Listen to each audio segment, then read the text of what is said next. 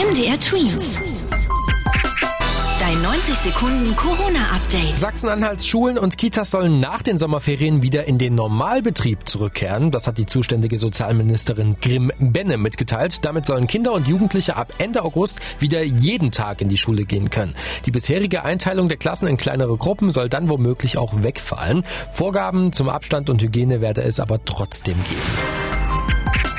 In Weißenfels in Sachsen-Anhalt sitzt die zweitgrößte Fleischfabrik der Firma Tönnies, die ja durch den Corona-Ausbruch in Gütersloh so bekannt geworden ist.